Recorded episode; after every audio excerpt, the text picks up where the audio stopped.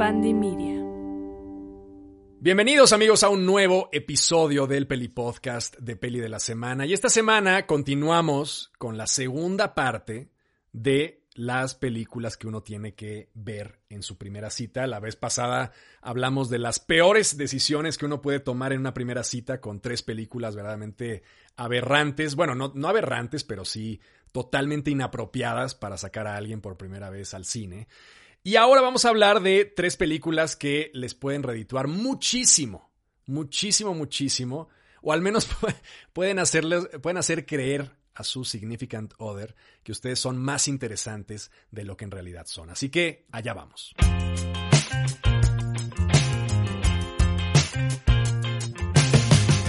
Venga, entonces tres películas que sí funcionan en una primera cita, que sí funcionan, caladas, recomendadas, completamente aseguradas por peli de la semana. Si ponen ustedes estas tres películas en algún momento, van a triunfar, se los prometo, sí o sí. Repito, esto es completamente unisex, no le estoy hablando a los escuchas masculinos del Peli Podcast. Le estoy hablando a todo Dios que nos esté escuchando, porque esto es independiente del sexo. Esto es tal cual. Si ustedes ven esta película o estas tres películas van a tener conexiones extrasensoriales maravillosas para finalizar en buen término y que haya una segunda cita y que pueda esto seguir adelante, ¿no? Entonces, ¿qué es lo que nos preocupa cuando nosotros salimos con alguien por primera vez? Creo que creo yo que son tres cosas, muy burdas a lo mejor, perdón, perdón, soy muy básico, pero son importantes, pienso yo. La primera, ser bueno en la cama, perdón. Pero sí es un, es un factor importante cuando salimos con alguien que no sea soso, que lo veas y dices, este tipo o esta tipa este, debe ser pésimo, ¿no? A lo mejor pues solamente salimos y nos echamos ahí un escalito y platicamos a toda madre, pero de ahí a que sea mi eh, intento de romance, pues a lo mejor no.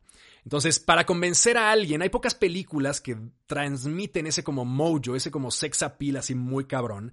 Y creo que una de las que más transmite todo esto y que fue una especie de depuración con la que todo mundo conectó. Un poco el problema de esta película es que ya todo mundo la vio. Las otras dos ahí sí son un poco más eh, de nicho. Pero vamos, si ustedes van a ver Drive en una pantalla grande con su chica o su chico, van a triunfar. O sea, no hay manera de no salir de esa película no deseando aparearse con lo primero que vean ustedes por la maldita calle. No hay manera. Es una película que de alguna manera Nicholas Winding Refn logró embotellar el sex appeal, tal cual, ¿no? O sea, tanto Ryan Gosling como Michelle Williams son los exponentes máximos de lo sexy en el cine contemporáneo en la película The Drive.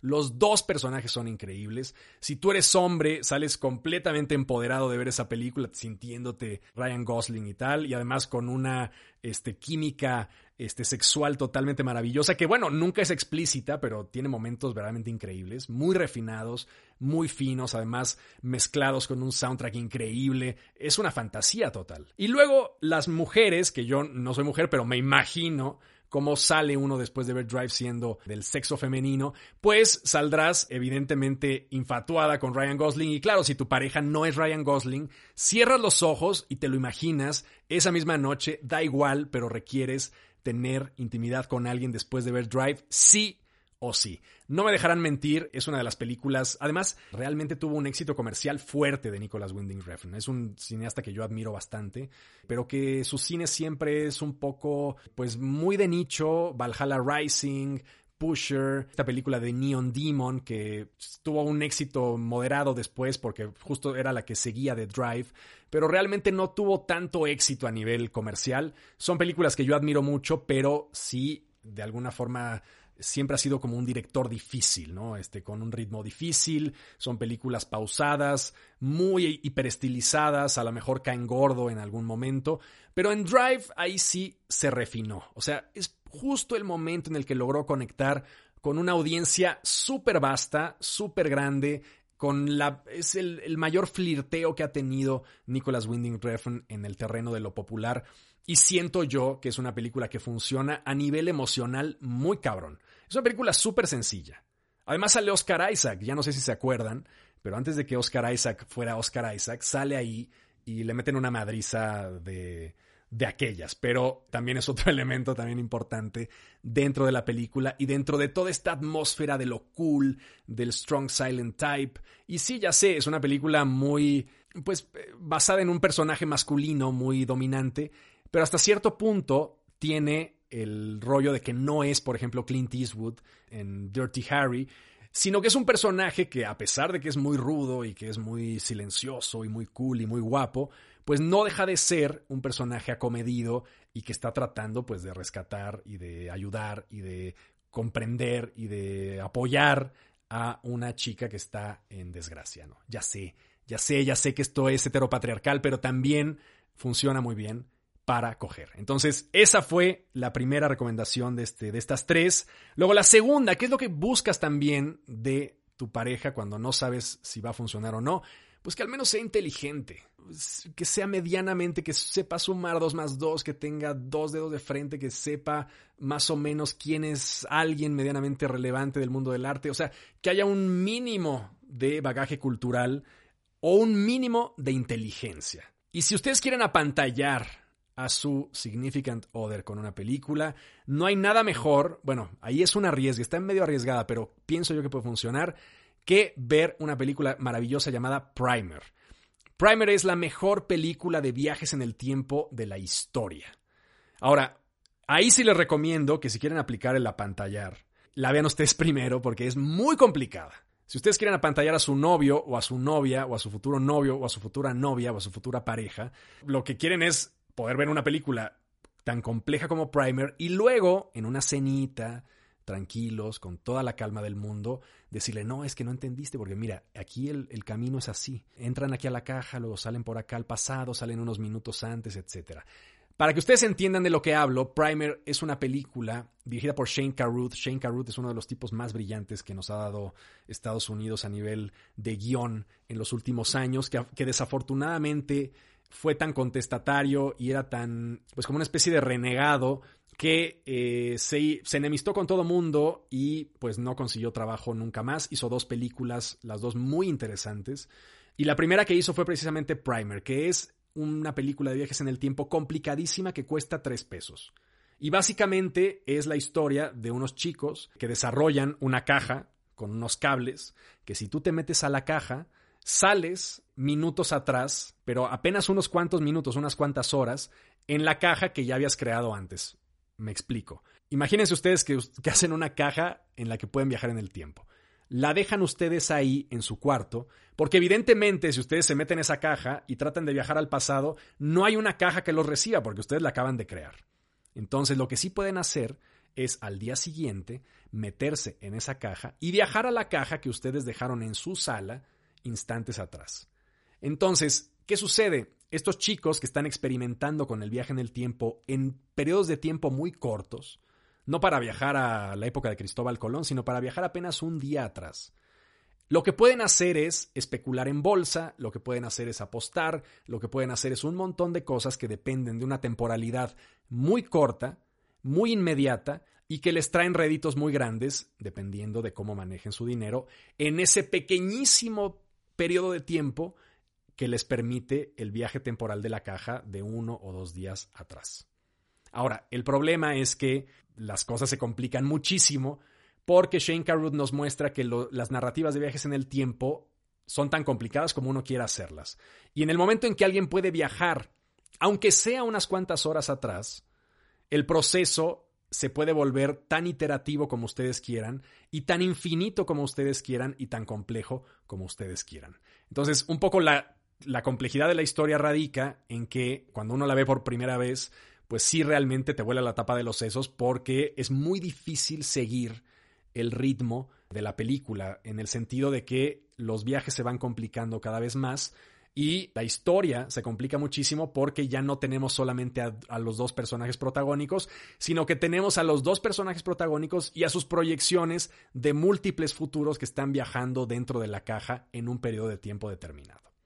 Entonces, sí conviene verla con anterioridad o véanla de cero y discútanla, pero es una película tremendamente inteligente, tremendamente brillante, que bueno, al menos les dará la idea de que, bueno, su significant other que los llevó a ver esa película tiene al menos un mínimo, un IQ mínimo que supera al de Forrest Gump. Y finalmente, ¿qué es lo que buscamos ahora en el siglo XXI? Que ya no estamos en la época de las cavernas y que ya a lo mejor la masculinidad tóxica no es la mejor opción y que el, digamos, la violencia y el dominio ya no están tan en boga. Lo que buscamos ahora es la sensibilidad. Buscamos que nuestras parejas, tanto hombres como mujeres, sean sensibles, que tengan un mínimo de apreciación este, artística, que, algo les mueva más allá de pinche Fast and the Furious y los Transformers.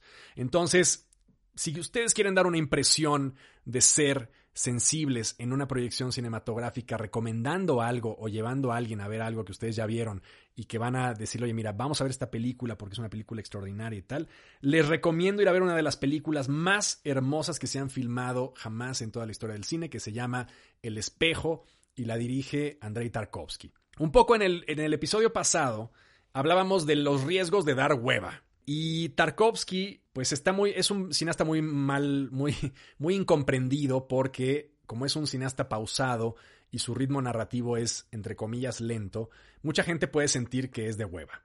Ahora, El espejo es una gran forma para entrarle al cine de Tarkovsky, precisamente porque es una película de hora y media, que a pesar de que tiene un poco el ritmo pausado, contemplativo de, de Andrei Tarkovsky, está repleta de cosas visuales tan espectaculares, tan hermosas, con una poesía tan cabrona eh, en términos audiovisuales, que por más que estés tú en el rollo del TikTok o en el ritmo de vida del siglo XXI, que es todo en este momento, ahora en todas partes al mismo tiempo, como la película, sí se puede medianamente digerir a pesar de que andes en un mood muy acelerado. Entonces, siento yo que es una gran, no solamente ya en el rollo de TV Notas que estoy haciendo aquí en estos dos episodios de cuáles son las tres películas para poder tener novia o novio, sino ya en el sentido de querer entrarle algo diferente. Si ustedes nunca han visto a Andrei Tarkovsky, que es uno de los grandes cineastas rusos, que por desgracia murió de cáncer precisamente porque estaba haciendo una película en un lugar en donde pues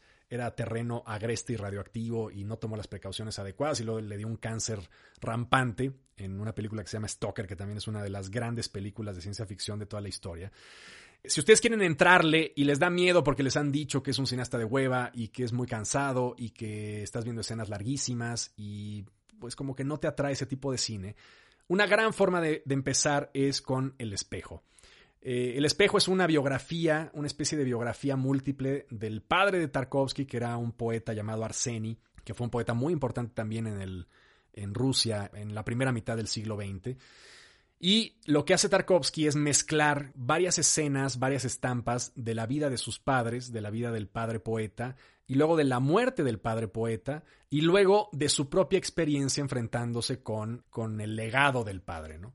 Ahora, para hacer esto, lo que compone es una película de hora y media que les juro es que vamos, aunque no, no entiendan ustedes la trama o el ritmo narrativo o lo que sea, simplemente es una de esas películas que uno podría poner en mute enfrente de una pared blanca proyectada y es una obra de arte eterna que durante hora y media nos está maravillando. Aunque no entendamos qué está pasando, es una de las películas de inventiva visual más cabronas que yo he visto en mi vida. Hay un plano secuencia que es uno de los más famosos de la historia del cine, en donde hay una donde hay un incendio, que partimos del reflejo de un espejo y vamos siguiendo luego unos niños y eventualmente abrimos y hay un granero incendiándose, que es de una belleza verdaderamente fuera de este maldito mundo, ¿no? Entonces, si quieren ustedes, volvamos al, al, rollo TV y novelero. Si quieren ustedes llevar a su, a su pareja a ver una película que los haga ver como chicos sensibles o chicas sensibles, vayan a ver El espejo de Tarkovsky.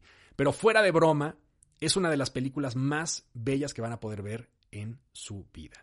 Entonces, Drive para coger, Primer para parecer más inteligentes, El espejo de Tarkovsky para parecer más sensibles de lo que en realidad son, son las grandes recomendaciones de este podcast sobre tres películas que les pueden garantizar al menos una segunda cita.